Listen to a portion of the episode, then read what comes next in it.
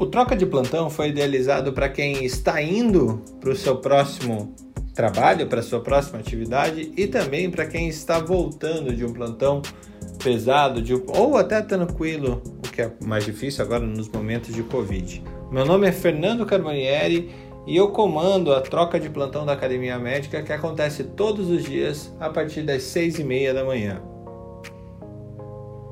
Bom dia, bom dia a todos, bem-vindos ao Troca de Plantão atrasado, 15 minutos atrasado, porque o que vos é, fala é, não sabe lidar direito com tecnologia, veja só. Então, hoje é dia pós-feriado. Ontem eu me dei ao luxo de fazer um feriado, veja só. Acabei saindo daqui de Curitiba com, com a minha família, indo comer um barreado e peixe em Morretes, uma cidadezinha aqui do lado. Coisa maravilhosa. Cidade que tem, sei lá, 400 anos. E foi muito, muito bom. Ah, Ana Panigassi, você, o, o, como foi o, o, o feriado de Toothless aí em, na Irlanda? Foi, pois é, né? Eu não tive feriado, né? Inclusive, passei o dia fazendo é, trabalho de bioestatística, o trauma da minha vida, né? Uhul. Então, olha, vou, vou te falar, foi, não foi nada feriado pra mim, não, viu? Mas, é, vamos falar umas fofoca? Fofoca, fofoca. Dois dias, 48 horas sem fofoca com vocês, gente. É, 48 horas sem É fofoca, sofrimento gente, isso. O tá, tá- Exatamente, eu tô, eu tô precisando falar. Anyways, é, como eu fiquei fazendo lição de casa que nem uma louca, é, eu não, eu não li muitos artigos. Inclusive, o pessoal mandou alguns artigos aí, queria agradecer a Gabi, mandou um artigo pra gente super legal sobre ECMO. Espero que algum de vocês tenha lido, porque eu só li o, o, o, o abstract, eu não li o artigo inteiro, mas parece ser super interessante. E, mas eu fiz uma coisa muito legal ontem. Eu fui conversar com o meu professor de clinical trials sobre, é, sobre o, o, o tal do Human Challenge Trials. E Felipe, você quer falar alguma coisa? Tá com... Não. É, então, o, o Human Challenge Trials, né? E aí eu, eu perguntei para ele, né, o que, que ele, se ele podia falar um pouco sobre isso, é, e quais os- as implicações bioéticas, né? Porque eu e a Ana, a gente ia ficar com essa dúvida, né? Então, ele, ele falou o seguinte, que os, os Human Challenge Trials, eles são uma tradição na medicina, né? Como a gente já sabe, né? Inclusive, ele lembrou de um muito recente.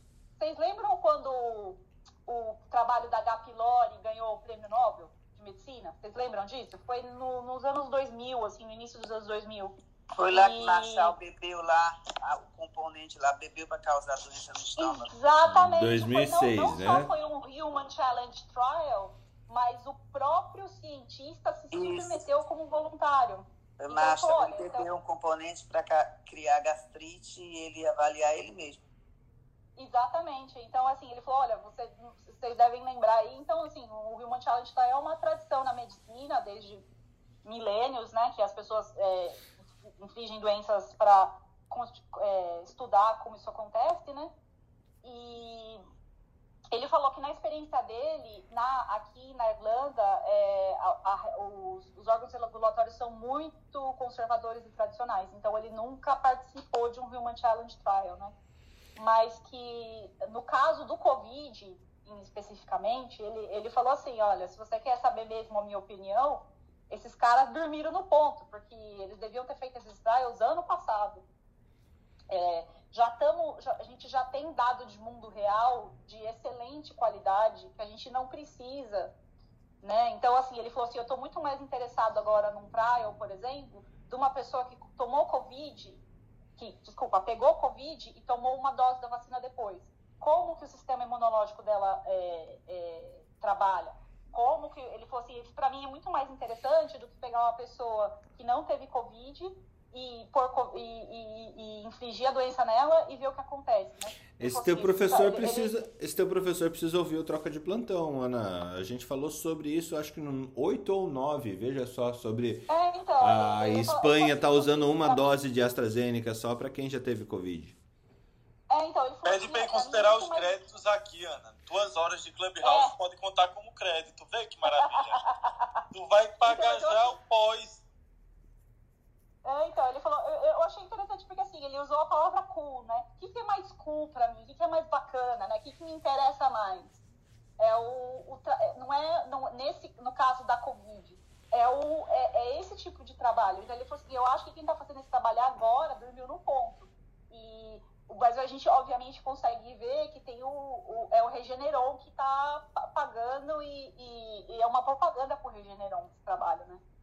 E ele falou assim, é, e, e, assim, na minha experiência, eu nunca participei de nenhum clinical trial, mas é meu sonho participar de um clinical trial é, de Human Challenge. Ele falou, é, nossa, eu nunca participei, mas se me convidassem, eu ia ser a primeira pessoa da fila, porque... É, é, Povo é, doido! Pois é, mas sabe, eu entendi por quê. Porque assim, é o que o cara. É o trabalho do cara, entendeu? Ele. ele, ele- o nome dele é Peter Doran, ele tá na. Esse, esse clinical trial que eu falei pra vocês, o Premacap, que é o, é o, é o clinical trial de pneumonia na comunidade, que eles é um trial plataforma que eles transformaram num trial para Covid.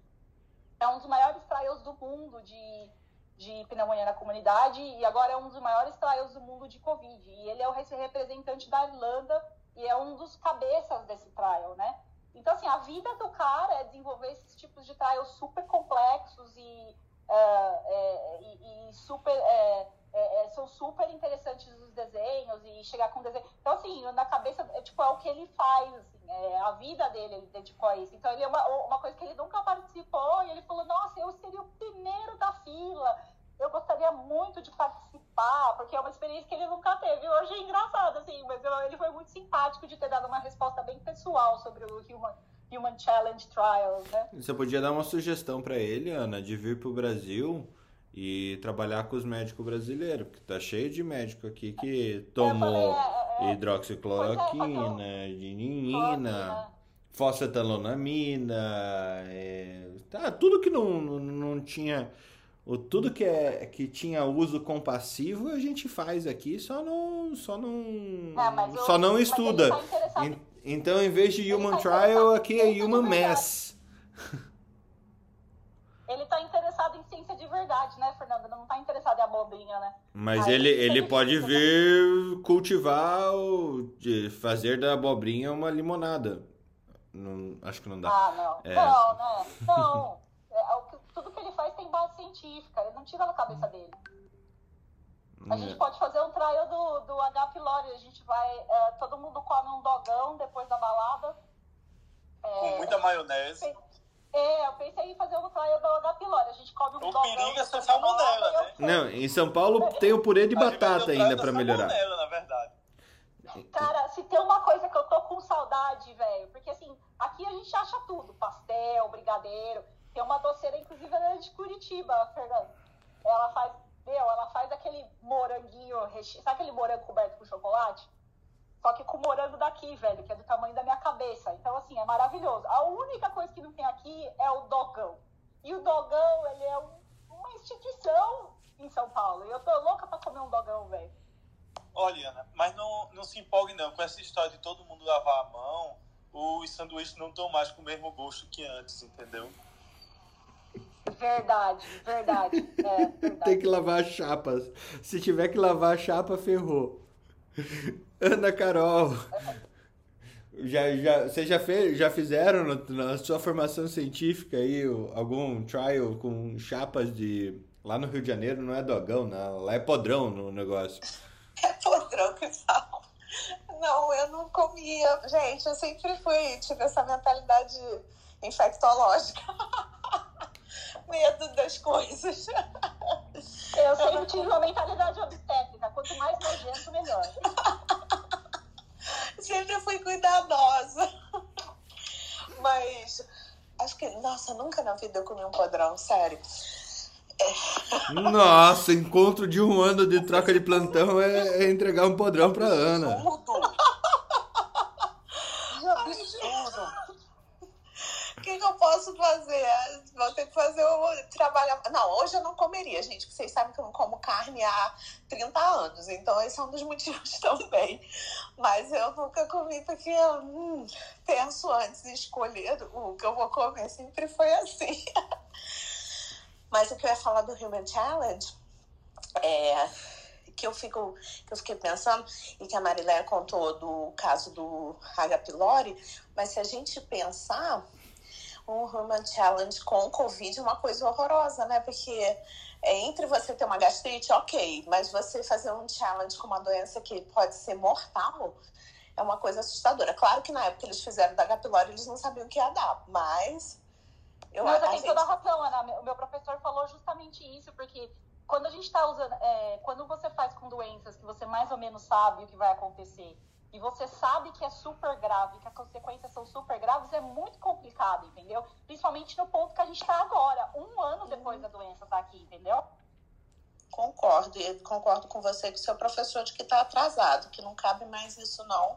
Nem sei se porque quando a gente começou a ver já tinham casos graves, né? Não sei se caberia esse tipo de abordagem para o estudo, essa é a minha opinião.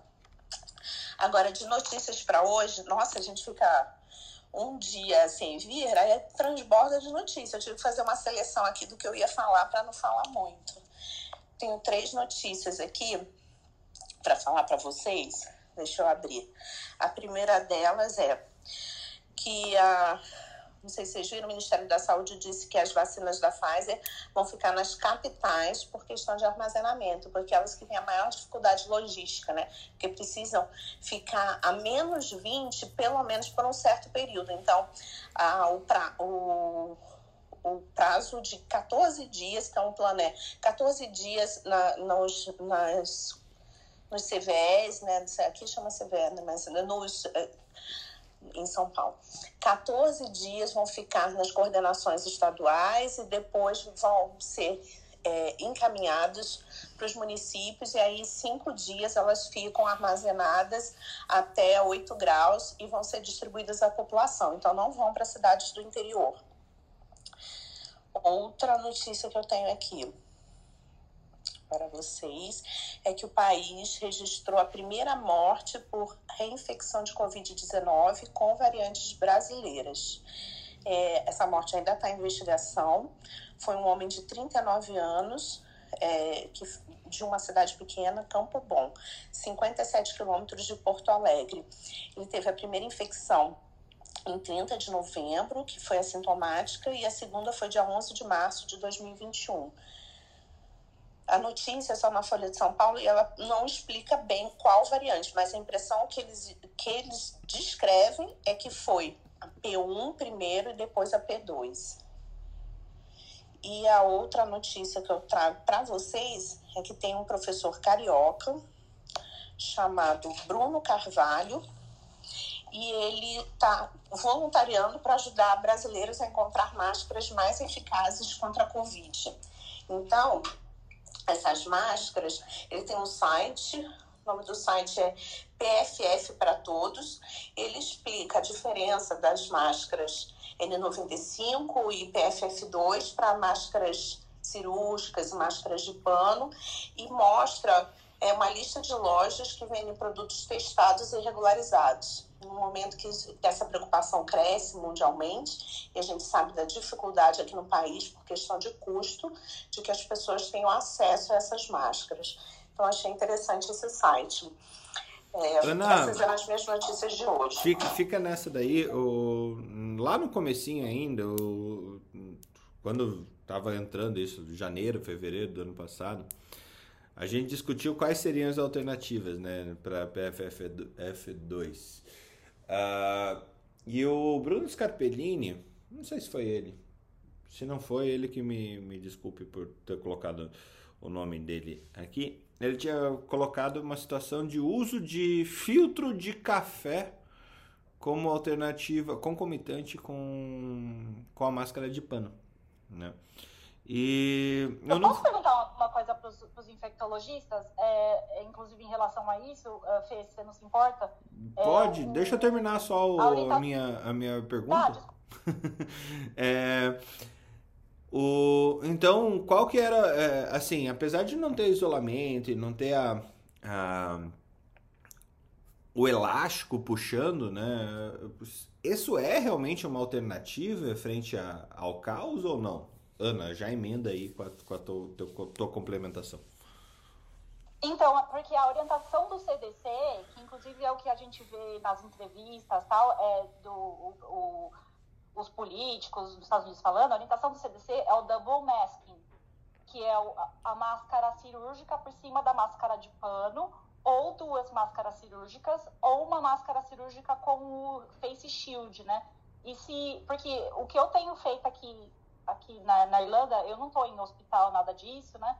Então, eu tenho feito double masking quando eu vou ficar numa, num lugar mais fechado, né? Se, se, se realmente isso procede, porque double masking é bem mais barato do que, né? Porque você pode usar uma de pano com uma cirúrgica por cima, né?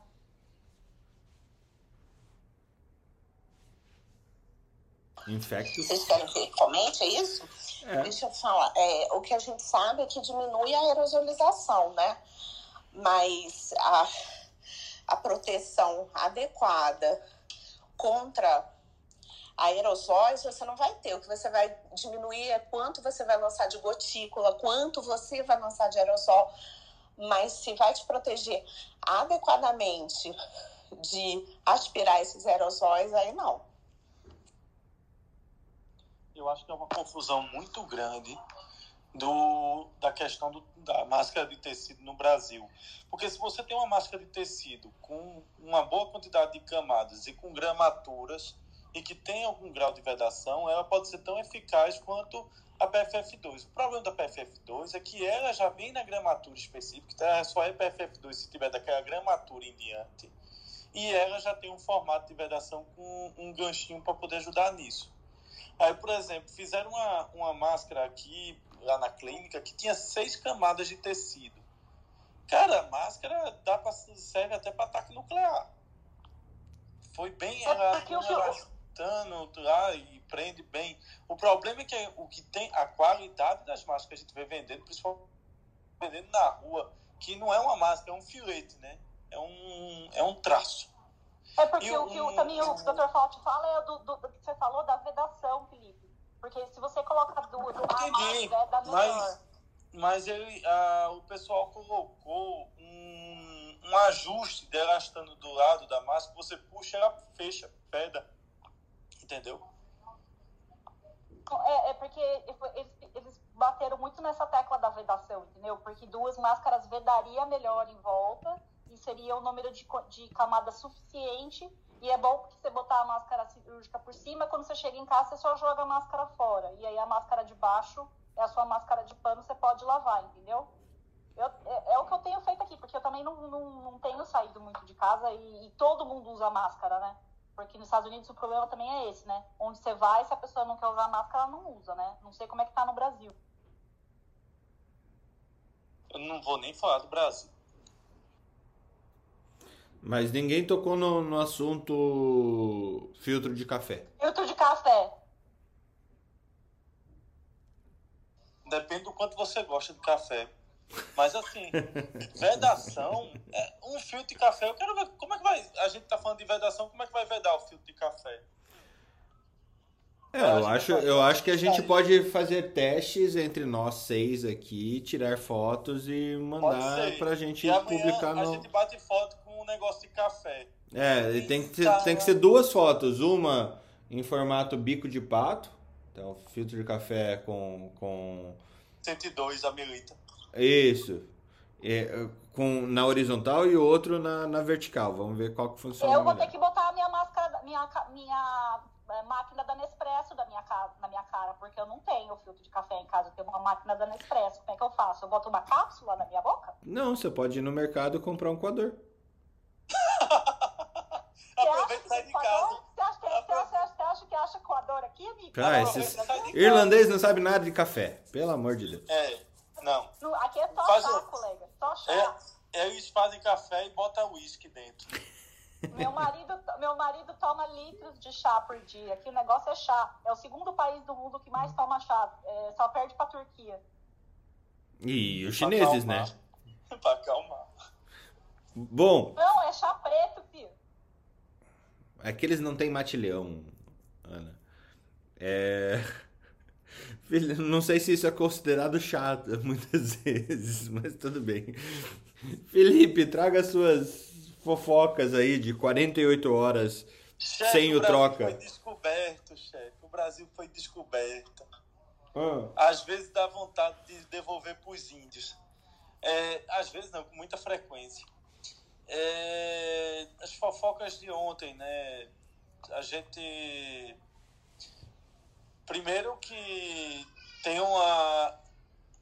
A, vai aniversário da Rainha Elizabeth, né?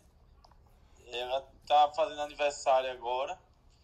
E solteira, vacinada, plena de saúde, viu? Quem tiver interesse, é uma boa.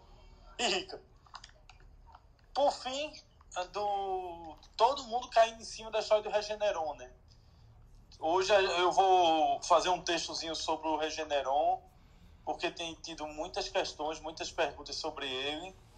Vou mandar pro, pro senhor, se o senhor achar bonitinho, a gente pode até postar na Academia Médica. é, o, senhor tá lá em cima. Mas o, o Felipe deu uma ideia muito boa ontem, Ana Infecto, e para os outros colegas também. A gente trazer na Academia Médica, vocês que são especialistas, ah, um espaço para vocês colocarem ah, as informações de acordo com o entendimento de vocês e assim para que vocês mesmos não precisem ficar se repetindo tantas vezes sobre o Regeneron ou sobre o Regeneron de amanhã, é, ter também um espaço para compartilhar esse conteúdo assim, olha, eu escrevi sobre isso, tá aqui as respostas. Depois, depois que você lê, você me pergunte, não me pergunte só com manchete, por favor.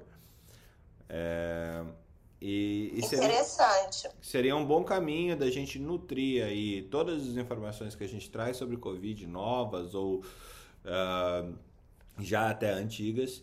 Ah, você, Ana, você, Felipe, o, o sócio dele, Dr. Rasta, pena que ele não participa aqui conosco, está com as crianças agora de manhã, que é o, que é o Cláudio Tadeu, lá de, de Recife Carlos, também. Carlos Tadeu. Carlos Tadeu. Eu sempre chamei ele de Tadeu, então esses nomes de novela mexicana eu sempre me, me confundo mesmo. É, apesar de mexicano, ele não tem nada, né, Felipe? Tá mais para jamaicano, né?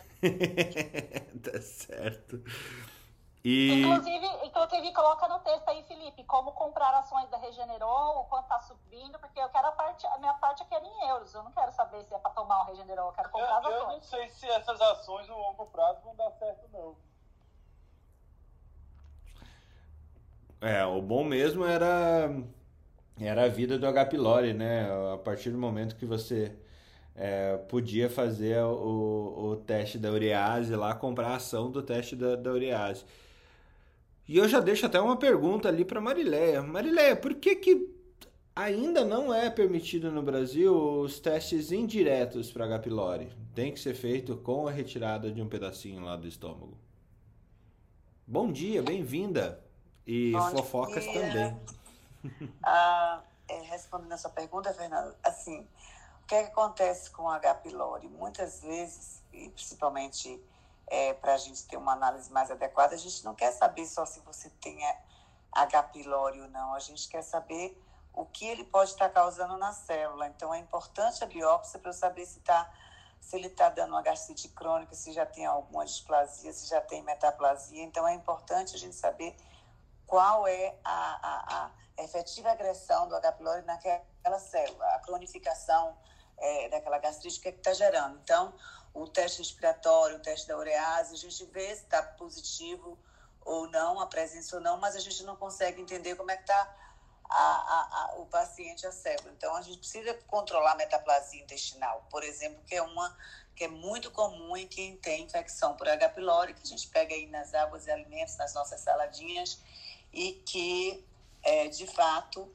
tem os consensos de quem a gente deve tratar, porque também é comum todo mundo querer tratar H. pylori, e na realidade a gente tem um consenso de quem deve ser tratado. Mas é isso aí, é a importância da, do estudo anatomopatológico a gente para saber a real situação do paciente, não apenas se ele tem H. pylori, tá?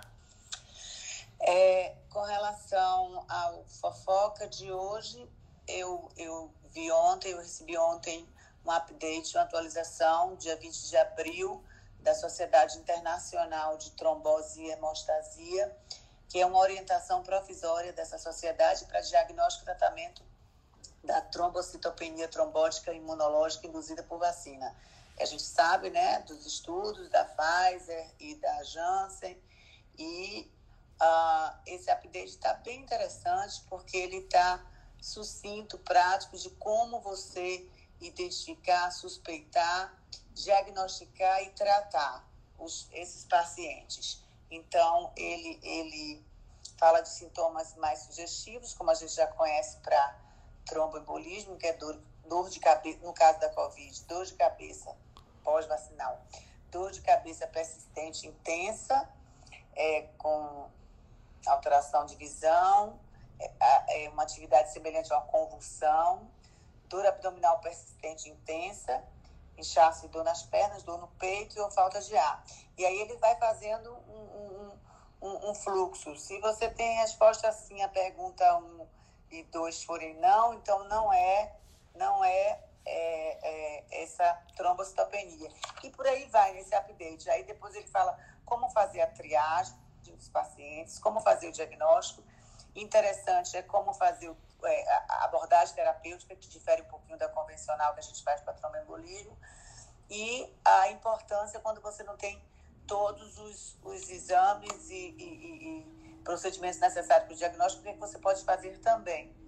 E saiu também no dia 20, 19 e 20, a nota também técnica do Ministério da Saúde, é, falando de trombose com plaquetopenia, que é um efeito raro associado essas vacinas, mas eles é, entendem que esses pacientes vacinados, eles não vão receber a, a, a, segunda dose, não vão ser, mas também ainda não discutiram como é que vai ser a, a, a complementação do esquema de imunização desse, desses pacientes.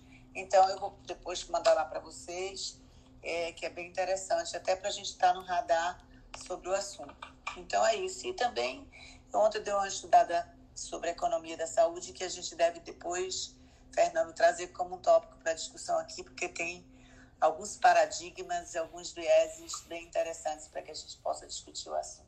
É Muito isso. bom.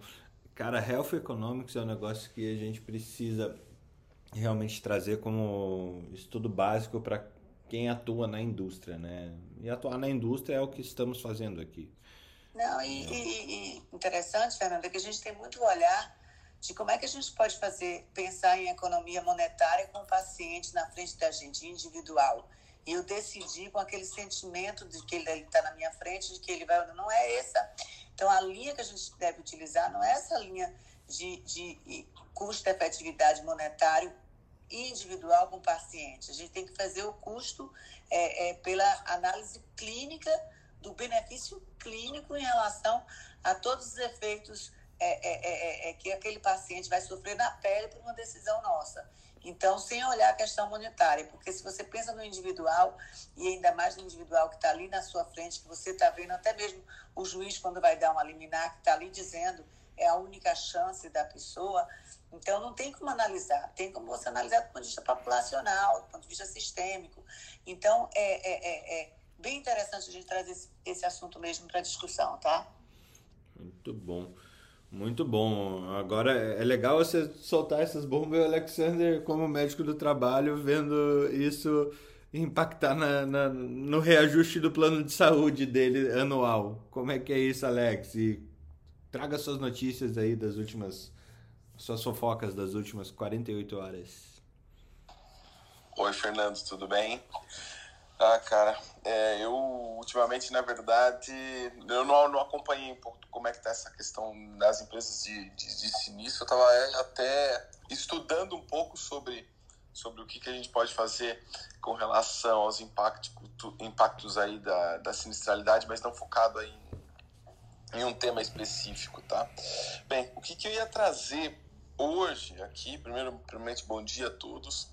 É, já é um artigo que já, já passa de um mês que ele foi lançado, um mês, já, putz, 40, 50 dias, mas que é muito interessante, que teve a participação de um brasileiro no, na confecção desse, desse artigo, e ele fala sobre um, um, um protocolo, que, que eles, um protocolo que foi desenvolvido, inclusive uma dessas pessoas é um brasileiro, Marcos Baptista, que é um guia para os médicos tomar a decisão com relação a, ao retorno ao trabalho durante o Covid. né? Ou seja, é, quando ele decide se a pessoa deve retornar ao trabalho, né? É, ou se ele deve ficar ainda afastado, quais as condições que esse trabalhador é, deve ficar por conta da Covid, né? É, e aí ele, ele considera quatro, quatro estágios aí nesse, nessa avaliação. Primeiro ele define o risco de transmissão na comunidade, tem alguns critérios para definir isso. Depois o risco individual, né? É, e aí ele coloca também o terceiro como terceiro estágio a definição do risco é, é, no, no, do trabalho específico dessa pessoa. A partir desse, dessa definição, eles colocam isso numa matriz, né? E define se, se é baixo, se é alto risco, né? E tudo mais, né? É, e aí ele coloca as recomendações como final desse, desses três estágios, né? É, como que é o último que ele chama de quarto, quatro estágio de, de fluxo, onde é, como nível A ele coloca no local de trabalho, é, ele pode trabalhar sem, sem, sem, sem qualquer outra recomendação extra, recomendação padrão, né? O nível B, local de trabalho com recomendações específicas, o C com adaptações e o, a pior situação nessa matriz de risco é, essa, esse indivíduo deve ficar é, fora do trabalho. É uma ideia interessante porque ela tenta sistematizar algo que fica tão é, é voltado a, aos governantes né, das decisões políticas hoje. É, essa atividade pode funcionar, essa não pode, e a consideração ali normalmente é, é também leva esses critérios, claro, de, do indivíduo, ou seja, o grupo de risco fica em casa, mas não, é, não vem sendo respeitado pelas empresas. E também não é exatamente assim que as coisas funcionam, só considerar esse lado. Uh, o, o, outro ponto, a questão da atividade em si, mas uh, o ponto de vista da, das decisões governamentais está voltada à, tomada de decisão de voltar àquela atividade, não, não se aquela atividade e aquele indivíduo específico cruzando essas três informações. É muito interessante porque é uma visão é, para o médico do trabalho, para quem está dentro da empresa, na decisão e na gestão populacional uh, dos indivíduos que devem voltar ou não né, é, ao trabalho. É, e aí eu vi também aí com vocês a discussão anterior, lá do Felipe, da Ana, sobre a questão das máscaras. A gente tem que sempre lembrar que, né, é, a máscara tem, tem a questão da proteção, né? Mas também tem essa, esse fato da máscara, em todos os estudos que a gente vai trabalhar, pensar na proteção da máscara hoje, tem a ver com, com a quantidade de, de vírus que a gente tem no ambiente e a quantidade de pessoas, como é que é essa dispersão também na eliminação do vírus pela máscara, né? Por isso que até no ambiente de trabalho a gente não permite, por exemplo, máscaras com válvula, né? a gente vê que isso não faz muito sentido, porque o nosso objetivo principal da máscara também é, tá, está relacionado à proteção do outro, né? Quando a gente está trabalhando a questão do retorno ao trabalho, nos ambientes de trabalho. Bem, eu acho que tinha isso. As outras notícias, é, para nós médicos, a gente continua meio num, num cenário é, médico do trabalho é, nebuloso, né? A gente não tem uma, uma regulamentação clara com relação a, a, a a questão dos exames ocupacionais, então cada um faz um pouco da, do seu jeito também, né? De forma precária, porque a, a população trabalhadora está precisando. A gente tem aí a, lançando legislações que, que demonstram que o E-Social realmente vai vingar aí para a área de saúde a partir do dia 8 de junho, como por exemplo, é, saiu uma, uma, uma portaria uh, que fala que o que as, os acidentes de trabalho serão notificados a partir do dia 8 de junho. Alex, quer, quer fazer uma quer fazer uma só para colocar todo mundo numa mesma página, um Twitter aí sobre o e-social, o que é o e-social? E-social? ah, então, o e-social foi é uma, uma plataforma, não sei como a gente pode usar isso do ponto de vista tecnológico, né? É, um portal, uma base de dados, hoje, onde o governo quer unificar todas as informações. Quer não, vem, são um processo super antigo, inclusive já está super atrasado, né? É, as informações, todas elas de vários ministérios, eu tenho informação ali é, relativa à Previdência Social, CAGED, é, das folhas de pagamento das empresas, de atestados médicos já estão sendo imputados nesse sistema. É, quando um trabalhador se afasta, a empresa obrigatoriamente tem que comunicar esse afastamento é, também nesse portal. E agora é, vão entrar as informações de saúde e segurança do trabalho. Né? Ah, e nessas informações a gente tem a necessidade de fazer um exame, só para que o pessoal entenda, né? Que é o exame periódico, exame admissional, demissional, mas é, justamente porque havia uma medida provisória que, que, que, cancelava durante a pandemia, mas tem a obrigatoriedade de fazer. Mas eu tenho uma quantidade de trabalhadores que tão, não está indo trabalhar, principalmente a população vulnerável. Então eu tenho obrigatoriedade de fazer, eu tenho obrigatoriedade a partir do dia 8 de junho comunicar ao governo que fiz, mas eu não posso fazer, porque a nossa associação recomenda é, que não seja feito. Então a gente tem um impasse aí que é uma coisa das mais bizarras que a gente, poderia ter. É, e Mas dia 8 de junho, alguma coisa a gente vai ter que comunicar para o governo então como, como isso pode ser feito está sendo pensado. Então as informações de SST entram e ao mesmo tempo que eu tenho que comunicar num formato até junho, e lembrando que em agosto entra uma nova norma regulamentadora, uma não, várias, né? A, a, a de GRO, ou seja, a avaliação de risco muda e a norma regulamentadora que fala dos exames também muda em agosto. Né? Então você imagina o caos que é você ter que trabalhar isso até junho de uma forma e preparar-se para junho, estar é, é, fazer as comunicações para o governo, em agosto já fazer de uma forma diferente. Então, no período de julho e agosto, a gente faz um jeito, e agosto em diante você faz de um outro jeito essa comunicação. Né?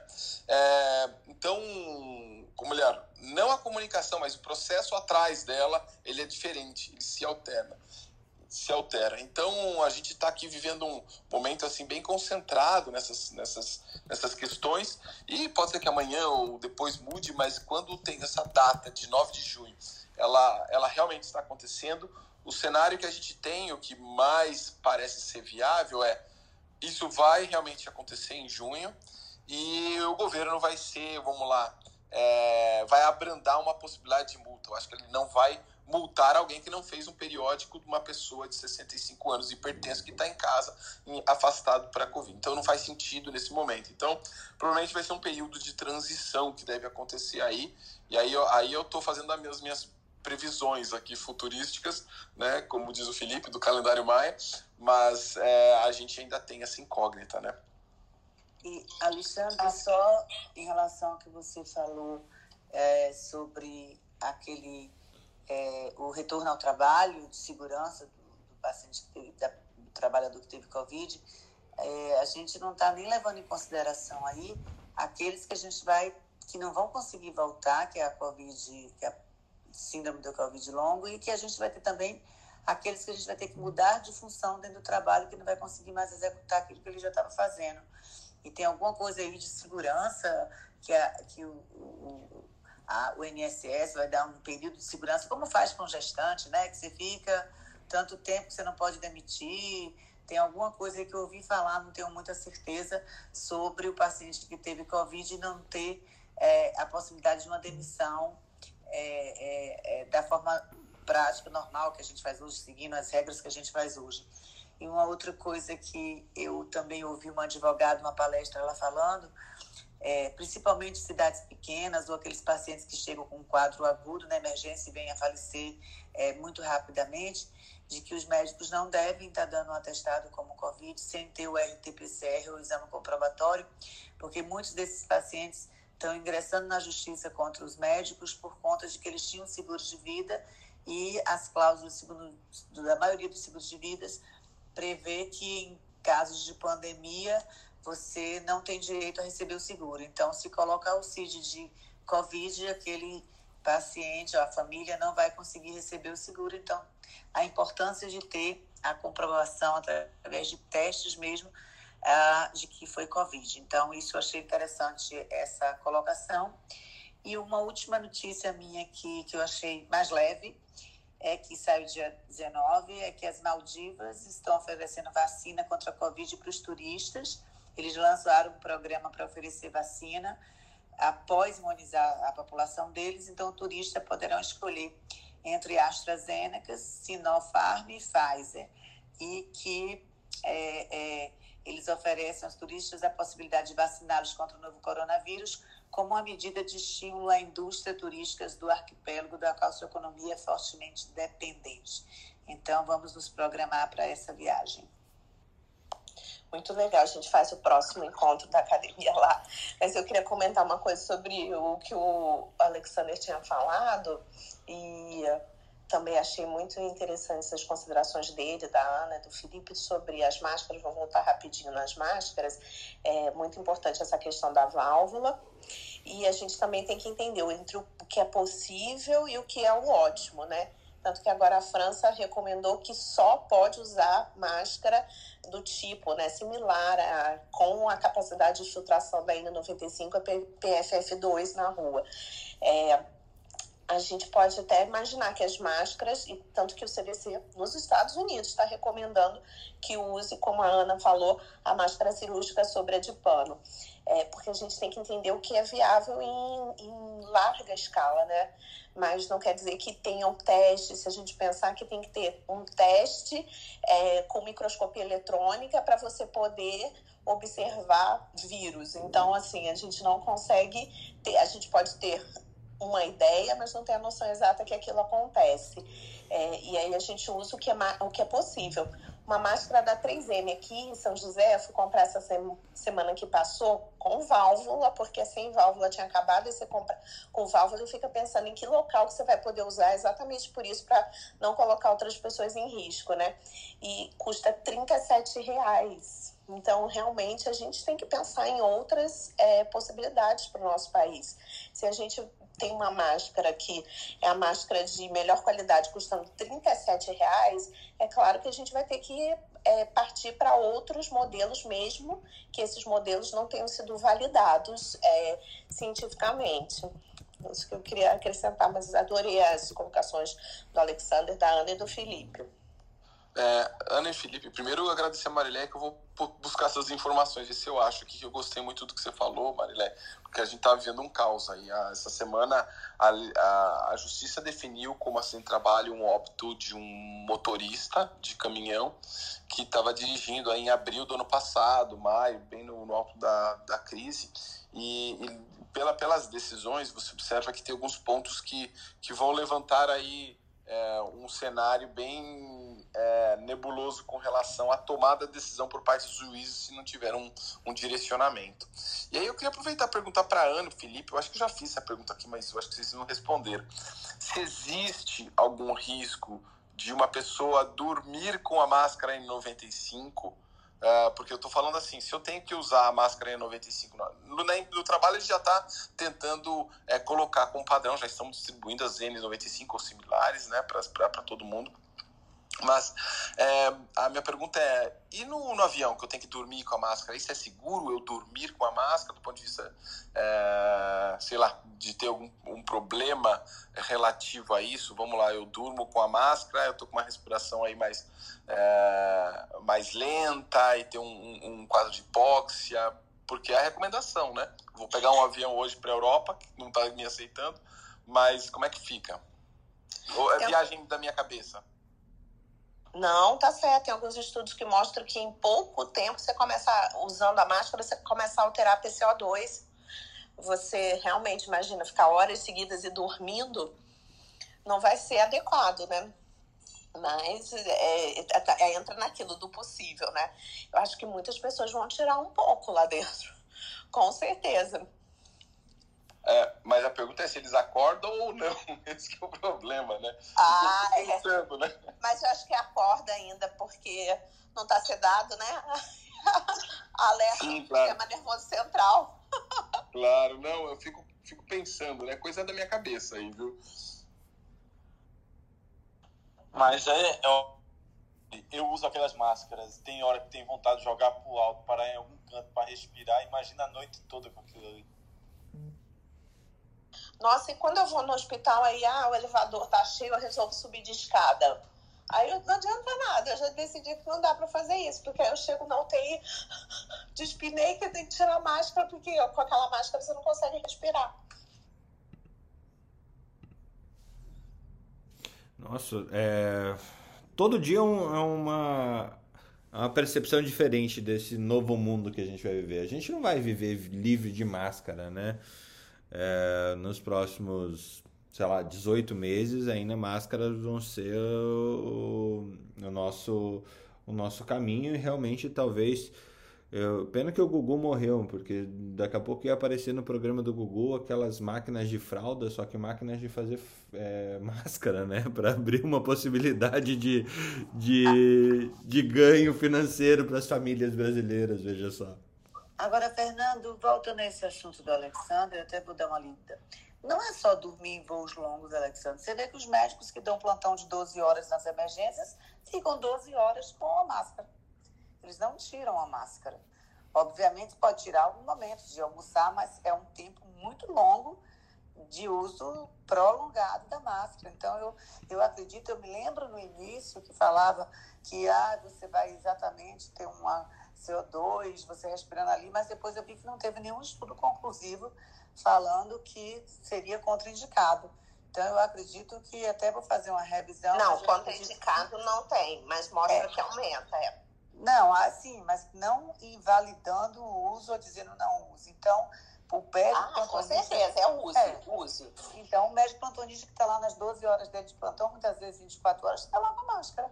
Então, assim, é, é, é, é interessante até para a gente fazer uma revisão de o que é que tem mais atual sobre o assunto. Bem interessante essa questão. É, não, então, até aprofundando isso, essa narcose por CO2 aí, é, quais são os efeitos disso? O Hamilton não está aqui para poder falar de, de da, toxicologia da, desse acúmulo de CO2, mas eu não lembro realmente quais são os efeitos.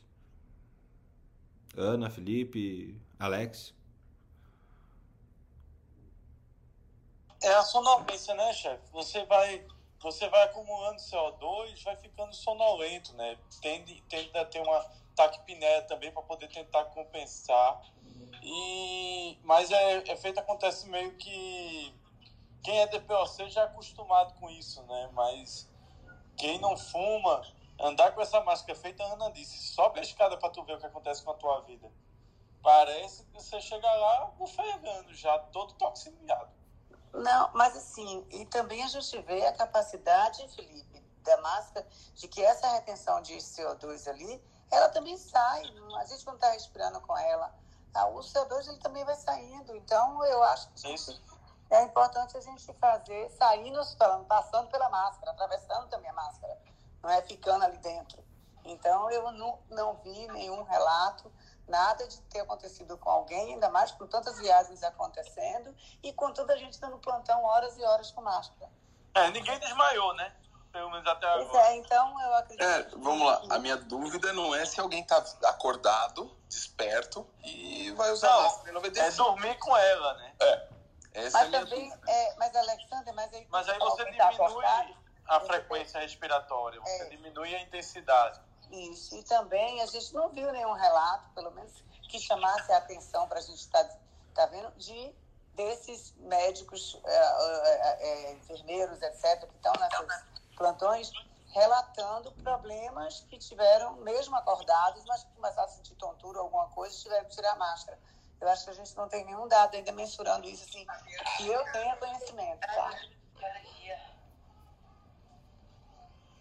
O Felipe deixou o microfone aberto. É, Newton, bem-vindo. Você pulou para cima aqui. Bem-vindo. Fernando. Pode então. Olha, eu tô falando com o microfone desligado. Hoje tá lindo, tá lindo. Assim. Tinha falado que o Felipe deixou o microfone aberto e eu tô com, com o microfone desligado. O Newton tinha pedido para subir. É... Qual é o. Seja bem-vindo, Newton. Bom dia, bom dia. Eu achei hoje interessante esse capítulo aqui sobre as máscaras. vou até passar esse episódio aqui para os funcionários hoje aqui, aqui do serviço. Todas as colocações. Mas a gente teve um caso aqui, Marilé, de um plantonista que ele teve um desmaio. Ele estava com a máscara em, em 95, no repouso. É, e aí ficou sonolento, assim, um tempão, acho que dormiu com ela e quando foi é, levantar, enfim, ele tava, é, ele teve um desmaio aqui. E foi... Atribuído ao, ao, ao CO2 da máscara, né? É, concordo, Essa que você Milton. recém- A única coisa que eu sinto falta é assim, ter um estudo, porque Ah, os efeitos a gente vai acontecer em quantos milhões de usos de máscara no mundo inteiro ou no Brasil, para poder a gente ter a relevância disso em relação a esse uso prolongado de máscara. Até mesmo para ter qual é a ação e o que é que deve ser feito. Mas é, eu, não tenho, é, eu não tenho visto esse tipo de estudo, que aí vai me dar uma segurança maior para entender, né? É, exato. Então, esse foi um relato de caso, na verdade único aqui, inclusive. Mas, é, em teoria, né, você acumula o CO2, é igual aquela, aquele tratamento para crise de pânico, né? Vocês já viram isso? Você bota um saco, um saco na cabeça, faz a pessoa respirar o próprio CO2. É, o efeito que a máscara pode causar, se tiver uma retenção, é aquele. E ele provoca sonolência e, e- e- e quem tem, por exemplo, peak week, né, aqueles DPOCs ferrados aí, severos, eles têm hipoxemia, né, e tem aumento, aumento e tem hipo, hipoventilação e aumento de CO2 e sonolência, né, eles dormem é, em pé, às vezes sentados assim, dormem. E, esse é o efeito que pode, teoricamente, Alex, causar é, uma pessoa que fica com a máscara. Mas você estando, se, se, é, não estando sedado, o próprio organismo ele reage, ele tende a reagir também. Se você tiver algum efeito desse aí, vai tirar a máscara, né? Se tiver, por exemplo, num voo, certeza que ninguém vai ficar com essa máscara aí a noite inteira. Acaba você te sentir desconfortável. E aí eu tô com a Ana também. Quando eu vou no, no, é, hospital, que eu tenho que subir de escada, dois, três lances, já, já chego de espineico com a, com a máscara lá em cima. Então, assim, claramente você tem uma limitação de, é, de ventilação, né? Com, com o uso da máscara. Isso aí é...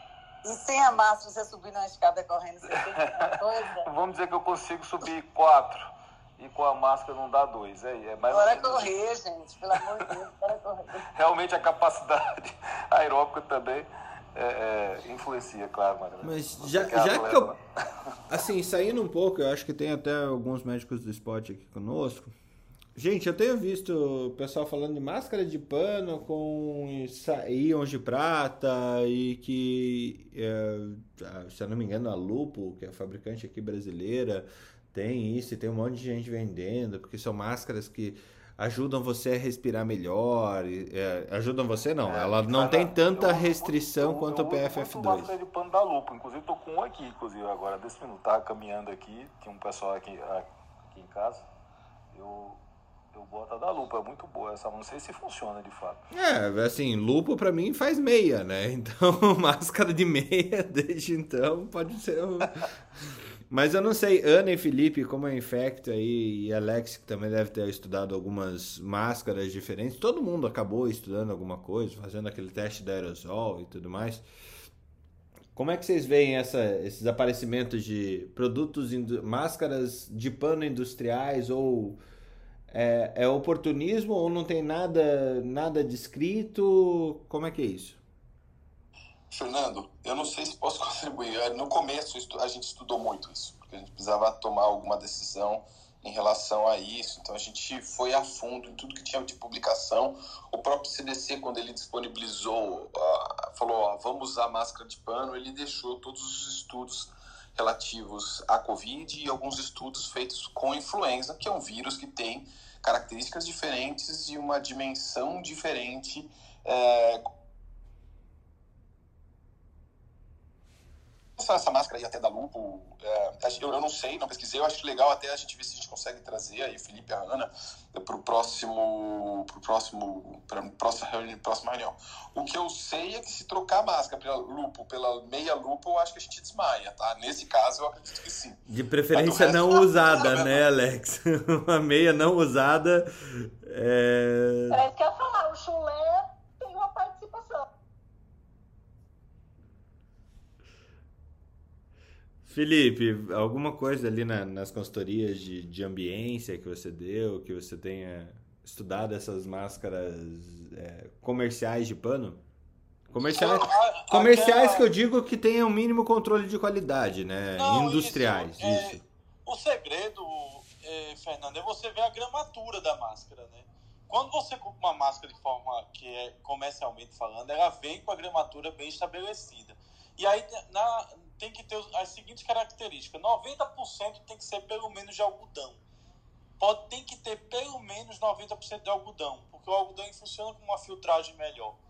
Você tem alguns elastanos que pode utilizar. Tem, eu tenho até a lista deles, eu posso mandar para vocês depois no, no na academia médica para mostrar o que é que a Anvisa estabelece de critério mínimo, tanto de algodão como de elastano, e, e o mais importante, né?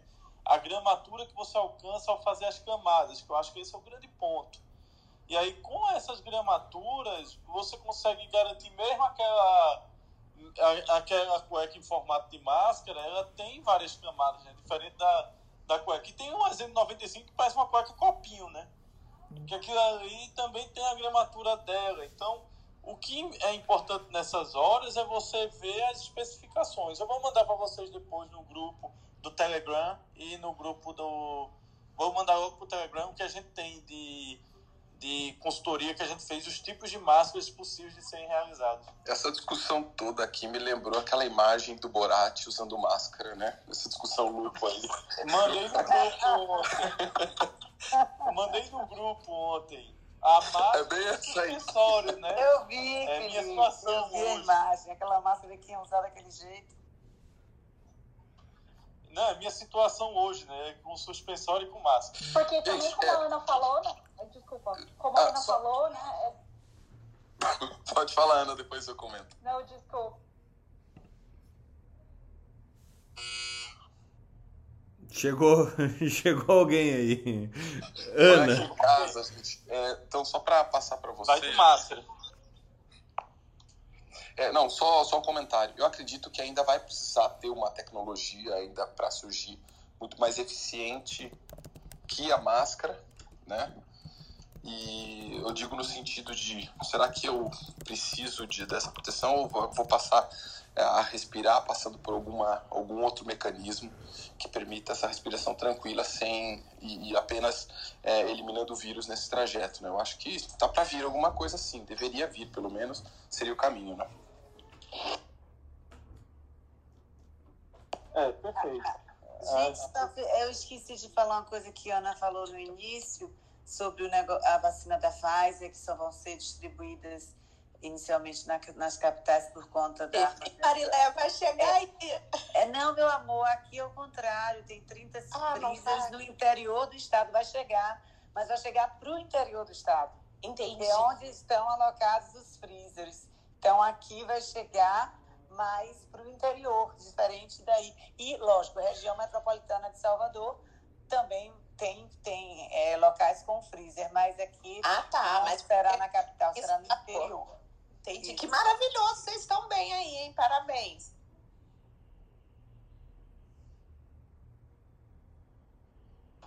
Só para explicar o que eu queria falar. Eu acredito, vamos lá, uma invenção aqui.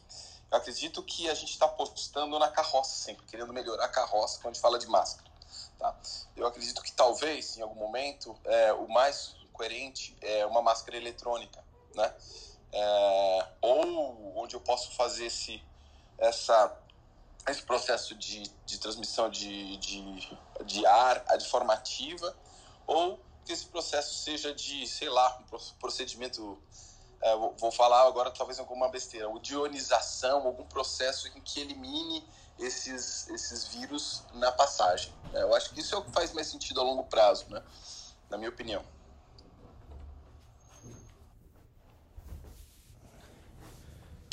Eu acho que é super Star Wars hoje, igual aquele artigo. Mas, é, mas isso é. Já tem estudo de ionização de ambiente né, na Europa e na Ásia. São tecnologias que você não tem autorização na Anvisa, mas na Europa e na Ásia eles já trabalham com ionização de ambiente.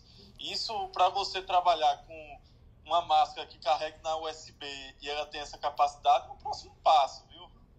É, a gente aqui, Felipe, no começo da pandemia, até conversei com os produtores uh, de uma empresa americana que eles acoplam, eles, eles trabalham com refrigeração e, e, e ventilação de ambientes E eles acoplam aqueles aparelhos com, com luz é, para produção de H2O2 é, em ambientes, é, em grandes ambientes, né? Então você faz essa concentração de, de H2O2 que é menos tóxico do que o ozônio, no caso.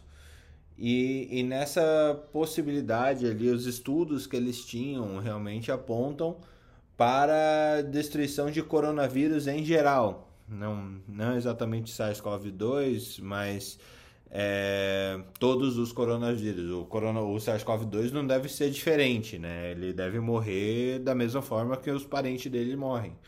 Mas, é, assim, parecia ser, principalmente para shopping center e grandes prédios comerciais, uma boa solução devido também a, a essa. E daí a gente tem que ir para a linha da química, da física, essa questão de você ter essas partículas em suspensão e elas, ao entrarem em contato com poeira ou com outro, outros aerossóis, elas acabam também, além de inviabilizar o vírus, sedimentando essas partículas em suspensão. Tanto é que são usados muito para banheiros de alta circulação também, para controle de odores, né? É... E aí, mais uma vez, eu, eu me deparei é, com o quanto a gente não sabe porcaria nenhuma sobre, sobre outras ciências, né? A maioria das pessoas, dos médicos que entram para fazer as consultorias sobre isso, não é o seu caso, obviamente, mas a gente fica só de pitaco, né? Como não, não, não existe um ambiente onde a gente pode é, ter as informações confiáveis, efetivamente confiáveis sobre essas coisas, né? Ou eu estou viajando nisso, ou é só um mundo não, que eu não conheço? O pior, o pior, Fernando, é que assim, é, aqui no Brasil tem um problema muito sério. Aqui você pode fazer propaganda de uma coisa que não existe, vender essa coisa e não pode ser denunciado por charlatanismo. Aquela história de ah, vamos, vamos pegar e transformar, ah, vai jogar uma, uma, umas partículas de álcool que ao bater no ambiente, vai, esse álcool vai espalhar e vai desinfectar o ambiente por tantas horas. De onde é que você tirou isso? Não sei, mas eu escrevi isso, ficou lindo, publiquei, botei aqui. O cara não tem selo da Anvisa, tá? O cara não tem selo da Anvisa, mas ele consegue vender aquilo ali e, pro, e propagar aquela informação. Como foi uma rede de, de, de supermercado que estava botando as compras dentro de um negócio lá de, de laser, lá, esqueci o nome da luz, ultravioleta, e estava tirando, estava tudo desinfectado com a luz ultravioleta. E onde a luz não bateu? Tá tudo beleza, é? tá tudo certo. Então, assim, você está vendendo a falsa sensação de segurança. Isso é charlatanismo. Isso num país sério, você era preso, pagava multa, tinha um bocado de coisa. Aqui no Brasil, não. Aqui no Brasil, a turma compra. Esses dias, esses dias alguém me falou assim: é, não se pode esperar que um país é, onde o Mercado Livre é uma das maiores empresas do país, não dá para se esperar que ele seja sério né? É... Porque realmente as coisas andam e os trades são feitos a todo tempo. Fala, Alex. Não, eu só ia comentar o que o Felipe falou. Aqui no Brasil é o contrário, né? A, a, a norma brasileira não permite, por exemplo, que autoteste de Covid seja aplicado na nossa população. Enquanto os outros países já estão aplicando isso, principalmente para escolas, estava olhando uma matéria hoje no, no Le Monde, falando que as escolas ah, lá na França estão já analisando uma possibilidade disso, né? Ou seja, a criança faz um autoteste com um familiar, claro, o teste é feito em casa, do Covid, é um teste nasal, e antes de ir para a escola. Aqui no Brasil, esse tipo de teste não é aplicável. A gente pode fazer teste de HIV, de gravidez, de, de, de genético também, que é com SUAB, mas o autoteste não é permitido com a legislação brasileira ainda enquanto isso é um, um, um, problema, né? Claro que é difícil, né? Você acreditar que é, que a gente vai que a população que vai para a escola pública no, numa área distante vai conseguir ter esse teste em casa disponível para fazer, né? Não estou falando de teste nas farinhas, falando de teste nasal, tá? Então, a própria legislação aqui, ela, ela vai no sentido contrário. A gente, a gente anda muito devagar. É aquilo que eu falei na, na última reunião, que a gente se distancia muito da regulação do, do conhecimento técnico-científico no Brasil, né? E, eles, e conforme, como isso anda muito devagar, a questão da, da regulamentação de uma forma consistente, né? Porque criar lei é fácil, né? A gente tem até uma quantidade até um dos países que mais tem, mas faz com que a gente caminhe de uma, de uma forma lenta, de uma forma eh, para a solução, para o certo, para o justo, para o correto, né?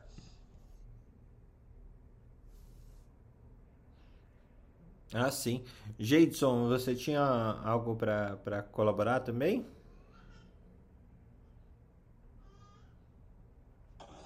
É, na verdade foi sobre a questão do CO2. É, óbvio, né, a gente sabe que pode dar sonolência, lentidão diurna, dor de cabeça, e até situações mais graves como delírio, né, asterix, convulsão, mas depende da velocidade de, com qual o CO2 sobe.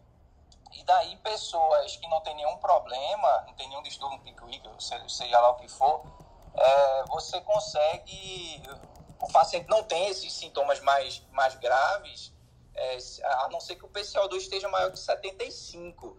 E em paciente que já tem doença mais crônica, né, que já retém CO2, ele vai desenvolver sintomas mais graves depois que o PCO2 está maior que 100, 90, 100 aproximadamente.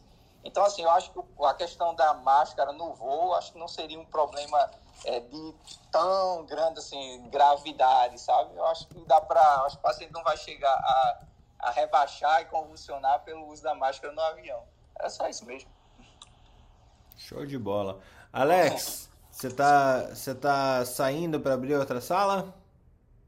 É, eu tô saindo, infelizmente, mas hoje tá interessante. A gente, a gente tem mais com dúvida, eu, pelo menos eu da minha parte, do que trazendo solução. Mas é, eu acho que isso faz parte do, do, do processo, né? Alex, enquanto, enquanto, tá enquanto a gente está trazendo dúvida, é, a gente está no caminho certo. Enquanto é, o dia que a gente começar a ficar trazendo certeza, porque o mundo tem que ser da nossa forma, a gente com certeza vai estar tá errando mais do que acertando.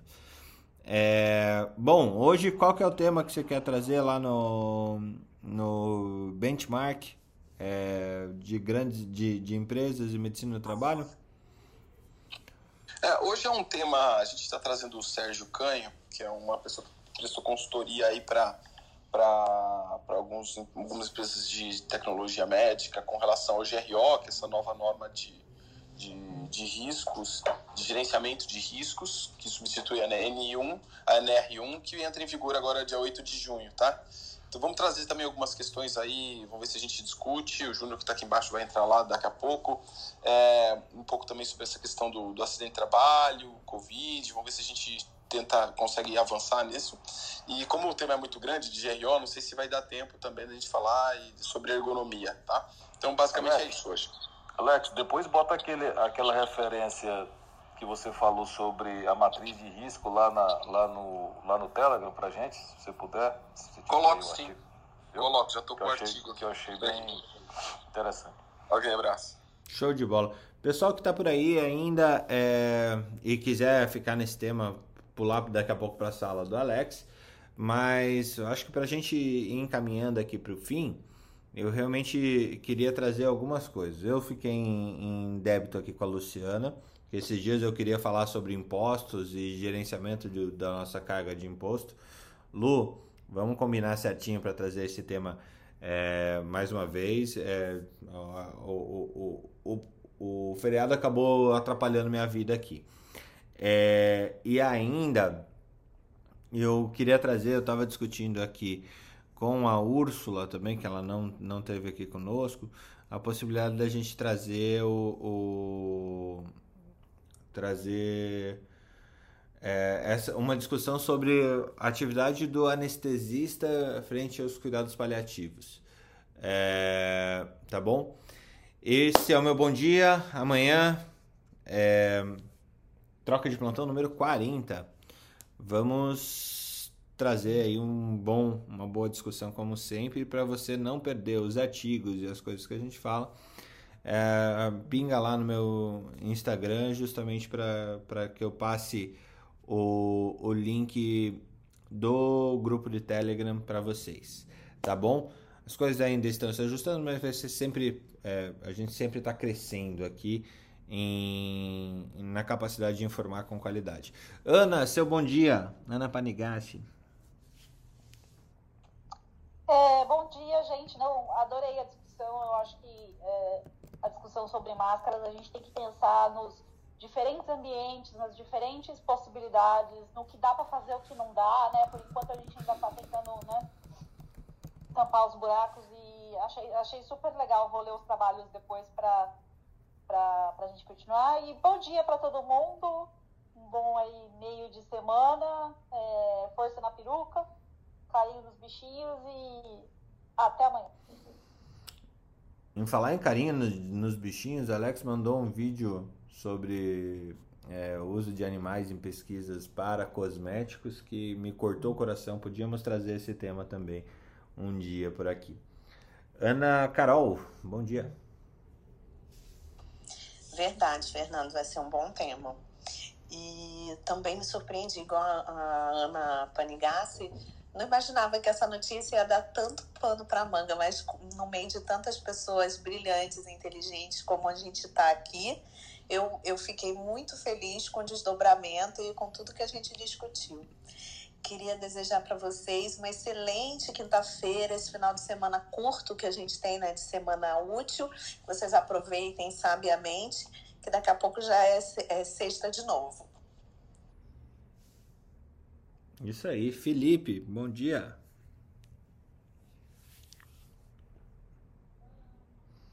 Não, não vale dar bom dia de microfone fechado, Felipe. Ou eles não. Tá no elevador. É, ele tá no elevador. Aí, ó. Voltou. É, é que eu, eu sou um, eu tô um operado aqui, né? Ah, é? É mesmo! É mesmo! Como é que foi o suicídio entenderam? caucasiano? A fotinha do Borat era eu. Ai, ai. Tinha esquecido, tinha esquecido disso. Suicídio. Ontem Gente. foi o dia do suicídio caucasiano, né? Não, foi genocídio caucasiano.